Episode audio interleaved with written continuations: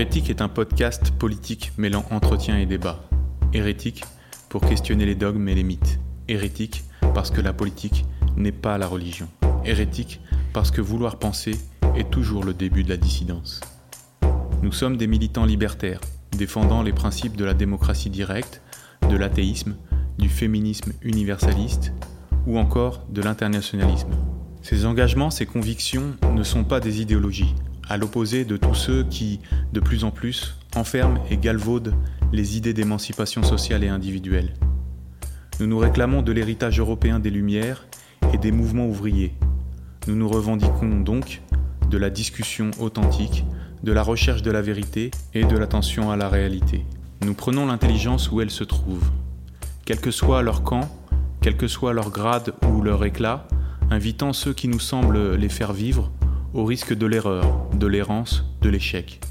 Hérétiques, nous ne cherchons pas à fonder une nouvelle Église, plutôt à nourrir en chacun le goût et le plaisir de la liberté. Impasse de l'écologie politique. Deuxième partie de l'entretien avec Quentin Bérard. En parlant de. Enfin, comme, prendre comme référence la science, il y a le phénomène Greta Thunberg, cette Suédoise qui euh, donc qui met toujours en avant le, rapport du GIEC, c'est ça, sur le, bah, sur le réchauffement climatique. Donc, euh, est-ce que c'est voilà, quelle, quelle forme d'écologie euh, C'est un peu ce que tu ce que tu voulais dire, c'est quand on met en avant le, ce discours scientifique? Oui, absolument. Elle, Greta Thunberg, son discours est de dire uniquement écoutez scientifique. Euh, il faut que vous écoutiez les scientifiques. Euh, la vérité euh, sort de la boue des scientifiques, comme si la science était un, dogme, alors qu'il y a des controverses à l'intérieur du monde scientifique. D'ailleurs, les gens, je pense que un des points positifs de la crise du Covid, de, la pandémie, est que les gens se sont rendus compte que la science était un monde de contradictions, de doutes et de remise en cause et, d'incertitudes. je pense que c'est un des rares points positifs. Euh, et dans, la question climatique également, même s'il y a euh, globalement un consensus, la manière dont Greta Thunberg renvoie au discours scientifique a quelque chose de, profondément autoritaire et très inquiétant. on, parlera aussi plus tard de la dérive possible de euh, l'écologie politique. C'est évident qu'il y a des germes dans le, discours actuel. c'est un, courant, l'écologie politique, qui est très divers mais il me semble euh, que globalement, euh, il appartient malgré tout à une grande famille. Et, l'évolution de, cette famille au fil du temps a été euh, de se laisser pénétrer par les discours woke, euh, d'un côté et euh, obscurantiste de l'autre. Les discours woke, euh, le, néo-féminisme, les véganes. Mais avant ça, il y avait le, marxisme le. Absolument. Absolument. C'est la suite logique en fait de ça. Voilà. L'écologie politique en fait aujourd'hui est une, le dernier refuge en quelque sorte du gauchisme qui lui-même était une forme dégradée de marxisme.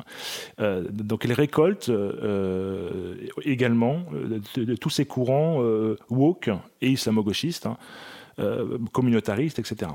Alors, on va pas s'étendre dessus, je pense que les, auditeurs voient à peu près de quoi on parle. on, parle de Sandrine Rousseau, par exemple, qui est un phénomène assez récent, mais qui est caricatural, mais qui révèle aussi beaucoup de choses de l'imaginaire des, écologistes contemporains. Euh, puisqu'on a vu Europe Écologie Les Verts euh, fricoter avec euh, des islamistes, avec des indigénistes, Léo Bono, les Fatima Wassak, etc. etc.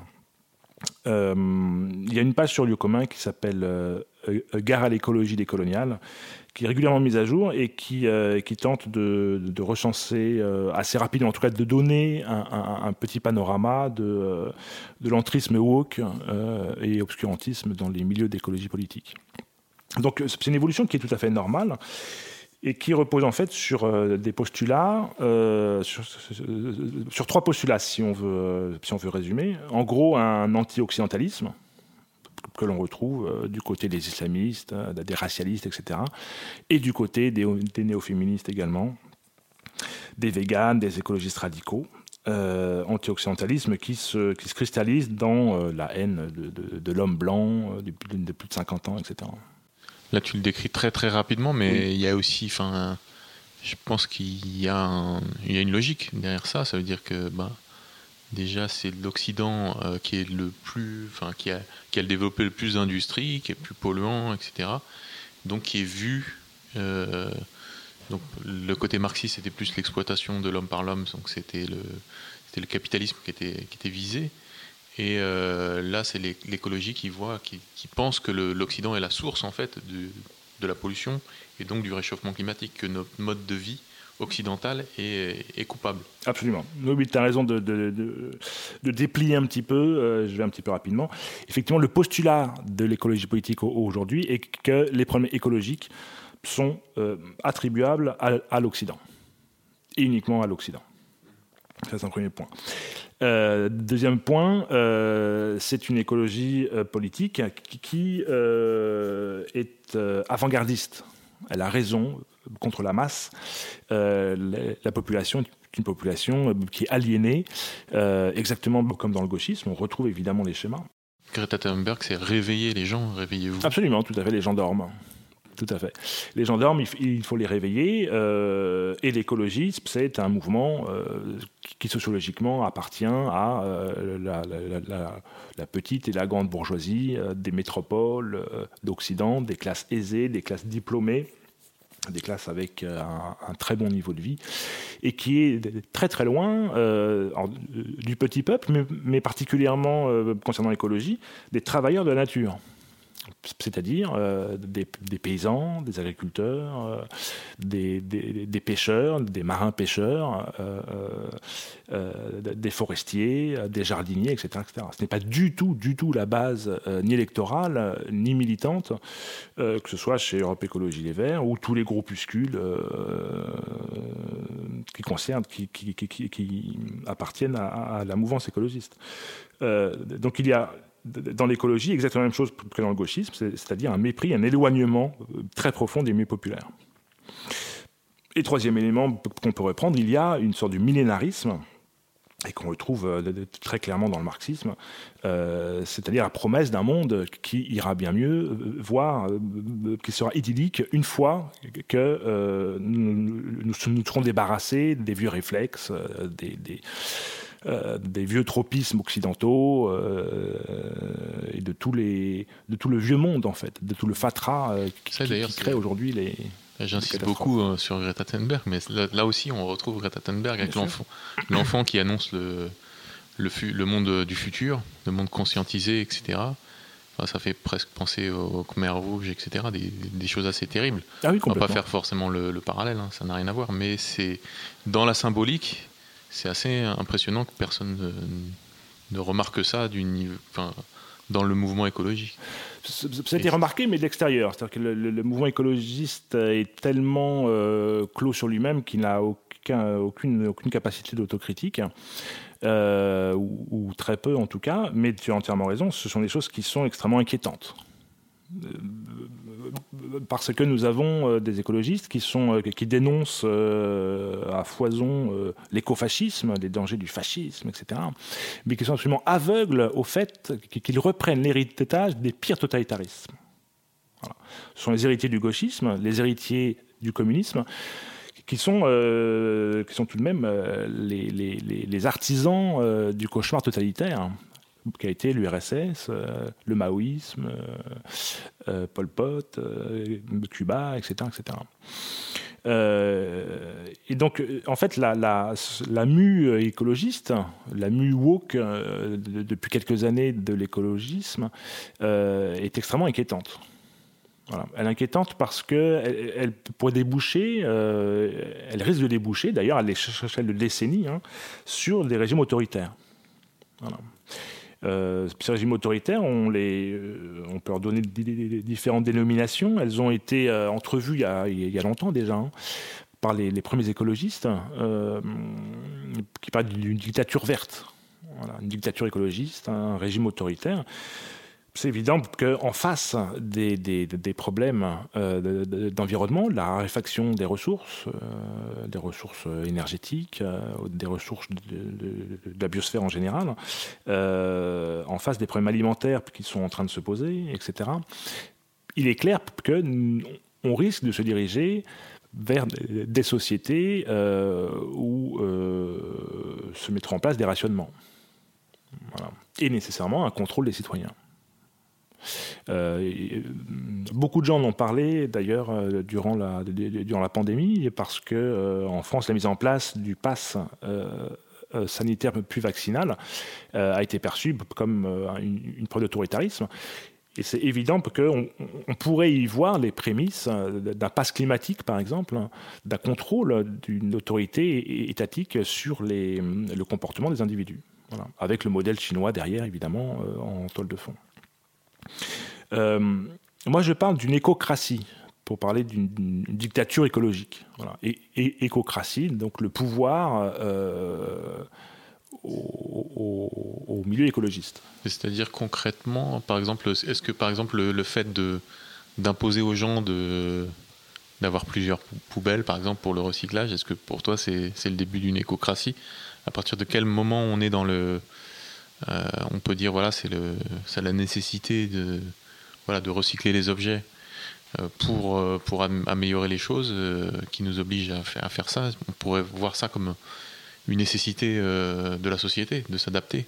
À partir de quel moment on bascule, même, même sur le, d'ailleurs sur le Covid, encore plus pour une question de survie, que les gens soient vaccinés pour, ne plus avoir, voilà, avoir des, centaines de morts, mm-hmm. enfin des milliers de morts même par jour.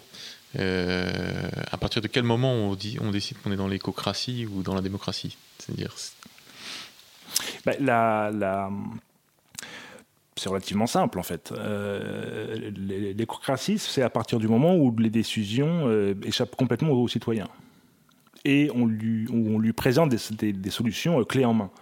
Pour en revenir à la, au, au, tri des déchets, qui est semi-imposée depuis quelques années, euh, je ne suis pas sûr du tout de son efficacité. Euh, je ne suis pas sûr que les gens euh, soient d'accord avec la manière dont il est pratiqué. et dans tous les cas, ça n'a pas fait l'objet réellement d'un débat. Il n'y a pas eu de discussion. je dis que c'est pas efficace parce que le, recyclage des déchets est, très énergivore, ça demande énormément d'énergie. Euh, il n'est pas certain du tout qu'au bout du compte, en, prenant en compte euh, toute l'énergie qui est mobilisée pour collecter les déchets, euh, les, transformer et, les réinsuffler dans le, dans le circuit, il y a au bout du compte un bénéfice quelconque. C'est pas sûr du tout. une écocratie est un, est, un, est un, régime qui se prétendra écologique, mais qui ne le sera évidemment en rien exactement comme le totalitarisme russe prétendait euh, réaliser la justice sociale, c'était en fait un lieu où il y avait des inégalités absolument extraordinaires. Une écocratie ne peut pas être écologique euh, pour un certain nombre de raisons. Euh, et d'abord parce que l'écologie politique est adossée à une science. Et que pour qu'une science fonctionne, il faut qu'elle soit libre de ses mouvements, libre euh, de ses mouvements de pensée. qui, doit être remis en cause, en fait. Voilà. Et dans un régime autoritaire, ce n'est pas tellement possible. Ça, c'est, après, c'est une manière que, tu. Euh, c'est une, vision de la science, en fait, que j'ai presque découvert dans le livre, en fait, qui n'est pas forcément mis en avant. Souvent, on, présente la science comme quelque chose de. Justement, des savants vont nous dire ce qui est. Enfin, comment, comment on reprend le, le GIEC qui nous dit, voilà, c'est le. comment si vous doutez de, ce qu'on dit, vous êtes climato-sceptique. Oui. Donc, euh, c'est une manière de poser la science qui n'est pas forcément euh, celle qu'on a d'habitude, en fait. Souvent, on nous dit, voilà, la science, c'est prouvé scientifiquement, justement, vous n'avez pas à discuter. Donc, euh, pour ça, enfin, pour, moi, enfin, le, de dire que la science ne pourrait pas fonctionner dans une dictature, c'est quelque chose que, que j'apprends à travers ton livre. Est-ce que tu peux, justement, ouais, un peu argumenter par rapport à ça Oui. la science dont je parle, c'est une science qui a existé, qui continue d'exister, mais qui aujourd'hui est presque minoritaire. Aujourd'hui, ce qu'on appelle la science est en réalité une, technoscience. C'est une science euh, qui est emballée, euh, qui est euh, intrinsèquement liée à des intérêts industriels, économiques, et pour laquelle il n'y a de solution que technique. En fait, la science dont je parle, c'est la science classique, qui a quasiment disparu aujourd'hui, c'est-à-dire l'interrogation rationnelle sur le monde naturel. Euh, alors il y a un passé absolument glorieux, euh, et ça nécessite évidemment une interrogation libre. Euh, si Pasteur a pu faire ses, expériences et ses découvertes, c'est parce qu'il était libre de se questionner. même chose pour à peu près tous les scientifiques. À l'opposé, on se retrouve en, URSS avec l'affaire Lysenko, que vous connaissez certainement, qui était un scientifique un généticien, qui avait euh, pour mission en quelque sorte de réfuter la génétique euh, naissante dans la science occidentale parce qu'elle n'était pas, conforme à la métaphysique euh, marxiste, selon laquelle le, rôle de l'inné était négligeable. Mmh. Après, on peut peut-être étayer un peu l'exemple, hein, parce que je crois qu'ils ont nié pendant des années les atomes, des choses comme ça qui sont assez fondamentales. Et ils ont dû, euh, quelques années, alors qu'ils étaient à la pointe, hein, on pensait que l'Union soviétique était à la pointe de la science à l'époque. C'était pas non plus euh, comment euh, parce qu'ils avaient des manques de moyens, mmh, mmh. délire. Hein, c'était ils, ont quand même fait fausse route pendant des années. jusqu'à voilà complètement abandonner ces idées-là, mais il y avait une sens prolétarienne, c'est ça. Absolument, tout à fait, une sens prolétarienne, et dans laquelle l'idéologie prenait le pas sur la recherche rationnelle et la, délibération entre pairs, entre scientifiques euh, qui connaissent leur domaine et euh, euh, entre lesquels arrivent à, s'élaborer des échanges qui visent une recherche de la vérité. très concrètement, c'est ce qu'on a vu durant la pandémie en Chine. Hein. L'origine du virus est une énigme et à mon avis restera une énigme à tout jamais. C'est-à-dire qu'on ne saura pas réellement d'où vient le, de ce coronavirus. Euh, les premiers lanceurs d'alerte euh, ont, ont disparu d'ailleurs en Chine. Ils ont été réhabilités un peu plus tard sous pression internationale. et heureusement qu'il y a eu une diversité mondiale de, régimes, parce que si c'était uniquement la Chine qui, dominait le monde, je ne sais pas du tout de quelle manière la pandémie se serait déroulée. C'est-à-dire qu'un régime autoritaire est autoritaire. Et la science est normalement un foyer de liberté liberté de penser. On peut contredire la théorie à partir du moment où on apporte des éléments euh, et on a une liberté de recherche. Alors évidemment, je parle d'une science qui est très théorique, les scientifiques qui m'écoutent euh, doivent rigoler, euh, parce que ça n'existe presque plus. Dans les laboratoires, c'est des luttes des clans, ce sont des luttes, on court après les crédits, on court après les, directives, etc., etc. Il est hors de question de chercher là où c'est pas éclairé, pour reprendre une image assez classique. Euh, donc dans une écocratie, euh, une écocratie ne, peut pas être efficace, une dictature écologique ne peut pas être efficace parce que la science ne sera pas libre de s'exercer. Et étant donné que la société change malgré tout en permanence, étant donné que la nature évolue aussi de son côté, il y a besoin en permanence d'un réajustement des choses, donc de se poser en permanence des questions. En, en, science, il n'y a pas de vérité qui tombe du ciel. Tout ce qui est, affirmé est une vérité en sursis. C'est une vérité jusqu'au moment où on va la réfuter. C'est un rapport au, savoir qui est très subtil et qui est en fait le, propre de la pensée. Hein. En, philosophie, on est assez proche de ce mode de pensée-là. Il faut arriver à investir un savoir qui est possiblement faux et qui un jour euh, pourrait être, euh, mis à la poubelle. En attendant, il faut l'apprendre, il faut le, considérer comme euh, passagèrement vrai. C'est ça la science véritable. Et donc, elle, ne peut pas être exercée dans une dictature écologique. Autre raison pour laquelle une dictature écologique, une écocratie ne peut pas être viable, euh, c'est parce qu'un régime euh, autoritaire est nécessairement hiérarchisé et que dans une hiérarchie, anthropologiquement, depuis des milliers d'années, la caste, la classe, euh, le groupe qui domine les autres vit, vit, dans une opulence. Il montre l'exemple et il est opulent parce qu'il est dominant, il est dominant parce qu'il est opulent. Il faut qu'il fasse étalage de, sa richesse. C'est ce que l'on voit aujourd'hui à peu près partout. Une écocratie devrait avoir euh, à, son sommet une oligarchie, euh, un groupe de décideurs qui, euh, serait dominant, donc y aurait une, grande autorité, mais qui devrait vivre de manière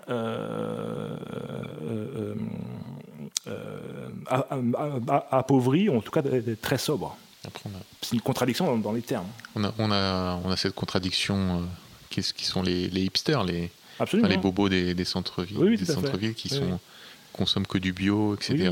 Et qui circulent sur des vélos qui coûtent très cher, avec des vêtements qui coûtent très cher, etc. Mais qui sont éco-responsables. Voilà, mais qui partent en vacances en Thaïlande, etc. etc.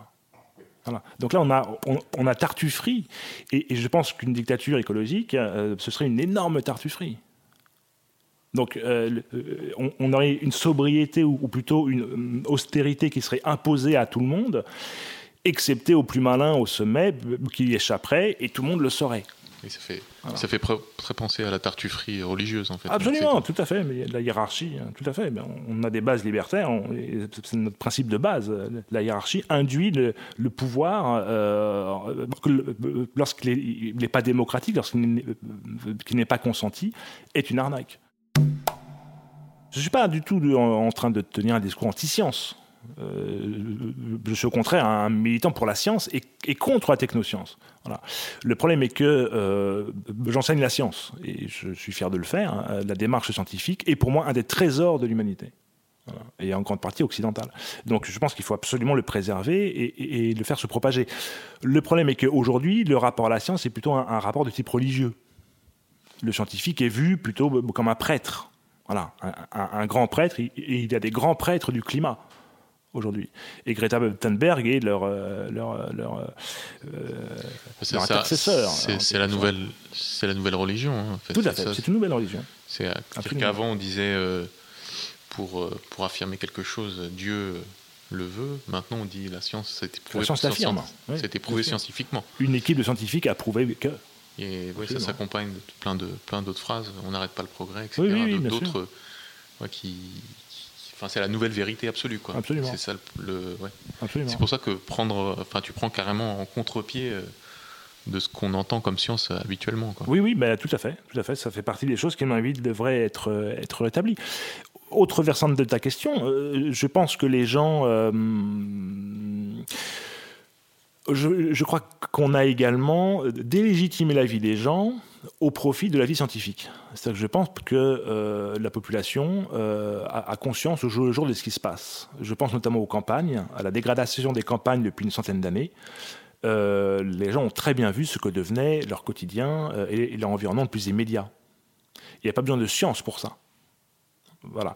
Et, je pense qu'il n'y a pas à opposer, euh, contrairement à ce qui se fait de plus en plus, de façon assez croissante, la, perception que, les gens ont de leur environnement et le discours scientifique. Je pense qu'il devrait y avoir euh, une, confrontation des deux. Et c'est ce, dont on devrait parler peut-être à la fin de, à, fin l'émission, euh, une sorte de démocratisation de la science, d'une manière assez générale, c'est-à-dire destituer la science euh, en tant que nouvelle religion euh, et initier les gens à la démarche rationnelle. Ce qu'ils ont assez rarement. La tendance, la tendance globale aujourd'hui est de plus en plus de s'en remettre à un avis, un avis éclairé sans avoir la possibilité d'évaluer de, si la vie est éclairée ou s'il ne l'est pas. C'est évident que le, dans le milieu urbain, déconnecté, déconnecté, de la nature, le discours scientifique a beaucoup plus de poids. Et c'est là où on voit justement que le, milieu écologiste, en grande partie urbain, euh, a, une porosité extraordinaire au discours scientifique. Et, c'est tout le paradoxe. Euh, nous avons un mouvement écologiste qui est en déconnexion avec la nature. C'est très étonnant et qui se repose sur ce qui se présente être le discours scientifique euh, pour fonder leur engagement. Donc on est, on est quand même très loin d'un mouvement d'émancipation malgré tout. D'autant plus que nous avons euh, des gens qui sont engagés pour le climat, par exemple, je pense aux marches pour le climat, mais qui, lorsqu'on discute avec eux, se sont incapables d'argumenter. La question climatique est une question qui est compliquée. Moi, je connais aucune discipline plus difficile que, la climatologie. C'est pas qu'elle est, difficile, c'est qu'elle est hyper complexe. Voilà c'est une discipline qui appelle la, totalité des autres disciplines. Euh, elle demande de, l'astronomie, puisqu'il est question de l'inclinaison euh, euh, de l'axe orbital, il est question de la disposition des continents, il est question de la dilatation de l'océan, il est question de la variété des espèces végétales, etc. etc. c'est une machinerie, puisqu'on parle du climat en, termes de machinerie, c'est une, machinerie absolument énorme et hyper complexe euh, et je suis étonné du dogmatisme qu'on entend dans la bouche des marcheurs pour le climat. Il n'y a aucune discussion. Mais aucune. C'est-à-dire que c'est même pas qu'ils seraient ouverts, mais ils n'auraient pas les connaissandes. Euh, c'est que pour eux, c'est un dogme. C'est un dogme de type religieux. Donc là, on voit une pure aliénation.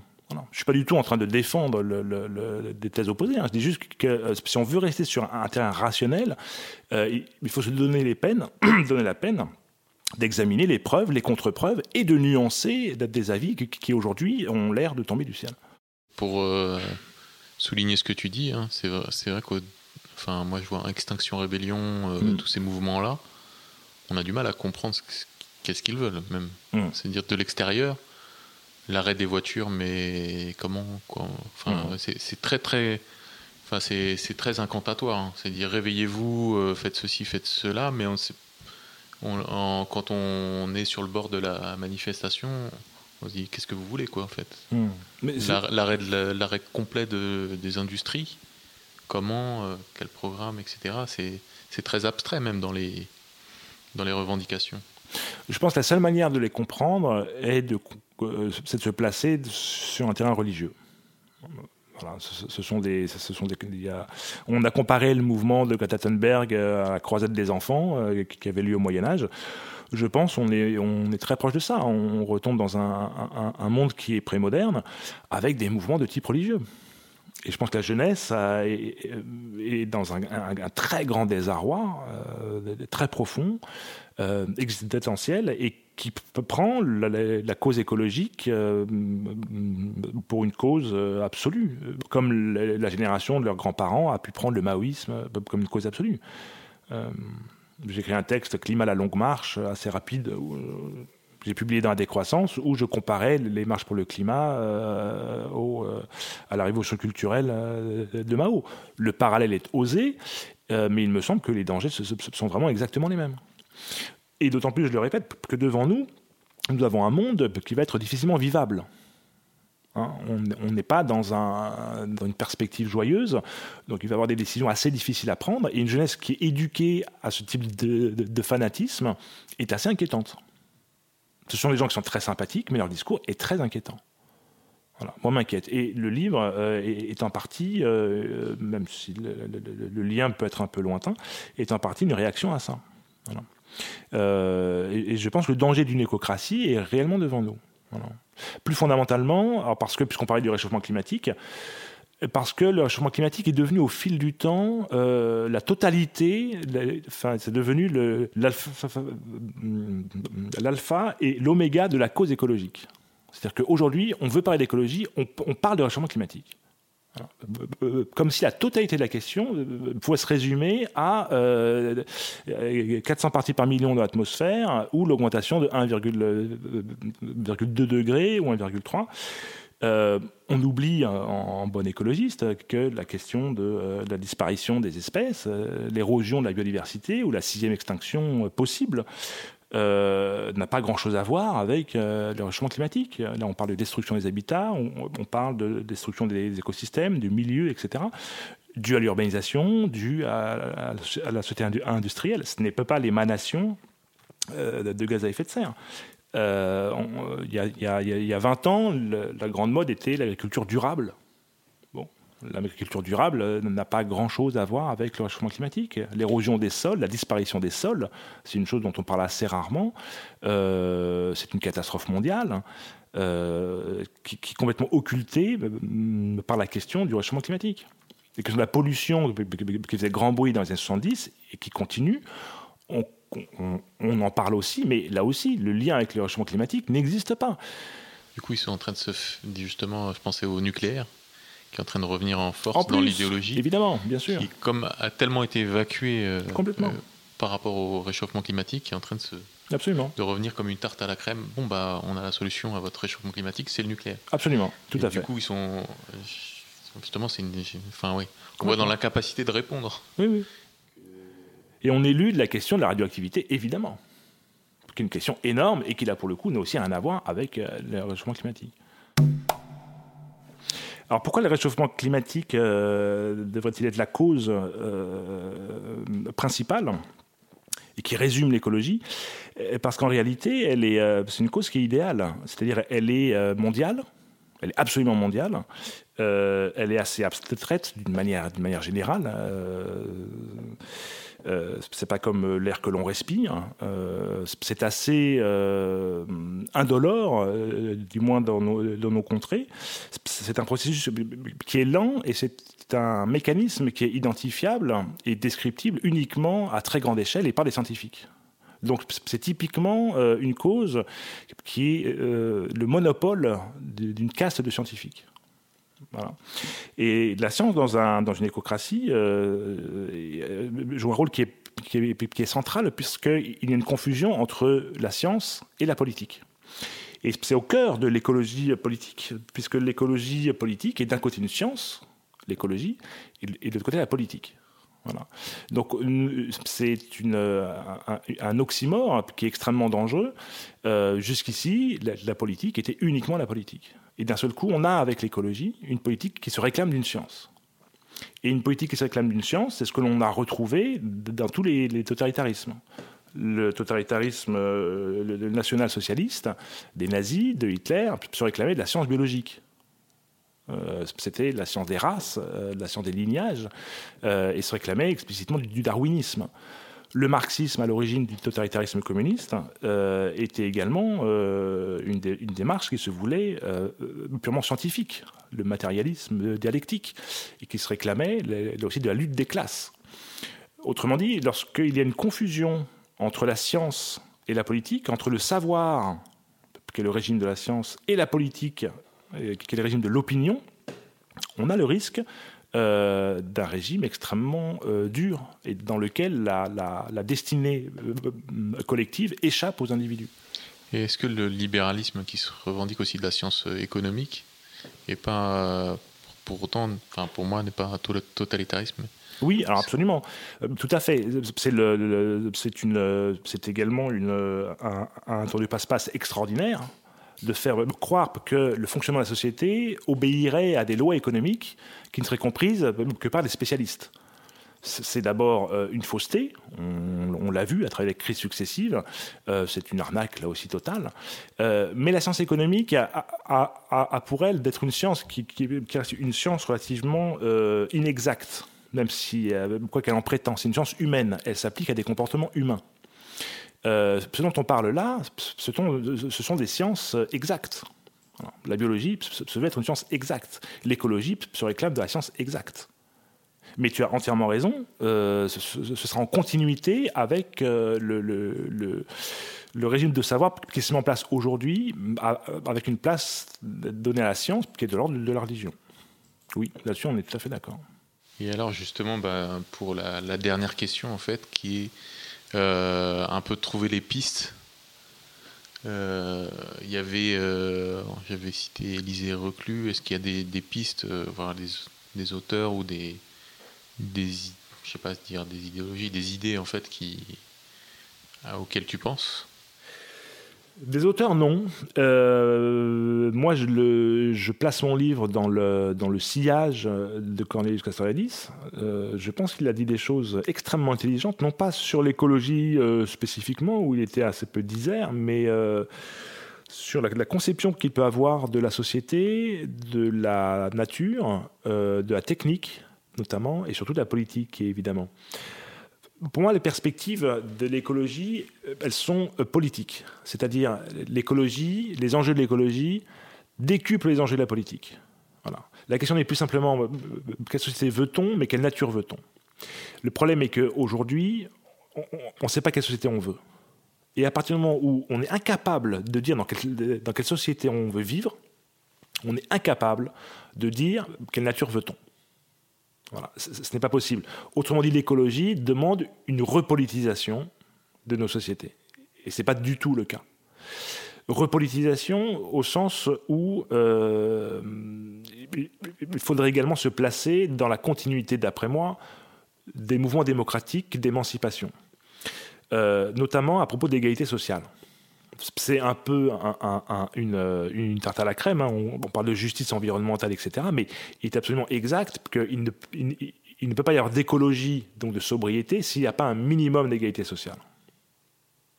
Cette minimum d'égalité sociale, elle ne peut, elle, va pas tomber du ciel, et ce n'est pas du tout euh, la direction euh, que prennent nos sociétés pour tendre vers un minimum euh, d'égalité, euh, ça demande à se réapproprier les grandes questions. Et ce n'est pas possible dans une société multiculturelle, dans une, société où il y a une immigration massive, ce n'est pas possible de poser la question de l'égalité sociale. Fait partie des verrous. Parce que euh, c'est une société qui est incontrôlable, une société multiculturelle. C'est une société qui est incontrôlable à elle-même elle n'est pas capable de se, donner des objectifs, de se donner des, directions. C'est une société qui est éclatée. Qui n'a pas la possibilité de se donner une, une, culture commune de, elle n'a pas d'identité. Elle n'a pas d'identité. C'est pas une démocratie, une société multiculturelle, c'est pas possible. Et du, du coup, l'idée, ce serait de réduire un peu l'échelle dans les. Enfin, que ce soit au niveau de l'État-nation, euh, d'aller encore plus, plus proche des régions ou comment? Ça peut être ça. La question euh, alors la question est à la fois une question d'échelle. On, avait écrit une brochure à lieu commun, euh, ce que pourrait être une, société démocratique, où on posait le, modèle d'une fédération de communes libres. Donc on est plutôt pour la petite échelle. Mais la, véritable question est la question de la souveraineté. Est-ce qu'on est capable de décider quelque chose? Euh, et le problème est qu'aujourd'hui, l'écologie est en train de, se substituer à la politique et on fait croire aux gens qu'à travers la sauvegarde de la nature, euh, on fera une politique. On prend les choses exactement à l'envers. On, ne pourra réussir à faire d'écologie que, si on, se remet à faire de la politique. Donc, ma, les perspectives sont faites une, une réappropriation de, la question démocratique en tentant d'approfondir. Et dans le livre, euh, j'essaie d'approfondir toutes ces questions, et notamment la question de la science, euh, le rôle que la science euh, pourrait avoir dans une société authentiquement démocratique. Alors, ce sera difficile de rentrer dans le détail, mais dans tous les cas, il est évident que la technoscience emballée dans laquelle nous sommes est impensable dans une société qui se prétend écologique. Ce n'est pas possible. Euh, il, faudrait un redémarrage, non pas dans les laboratoires, mais au, sein de la population, un redémarrage de l'interrogation euh, scientifique, une réappropriation des outils scientifiques, des savoirs, une réorientation de la recherche scientifique, euh, des limites à poser également à la recherche, etc., etc. Et là, on en est assez loin. Vous venez d'entendre la seconde partie de l'entretien avec Quentin Bérard. Rendez-vous dans 15 jours pour une émission avec Céline Pina sur le thème du multiculturalisme et de la laïcité.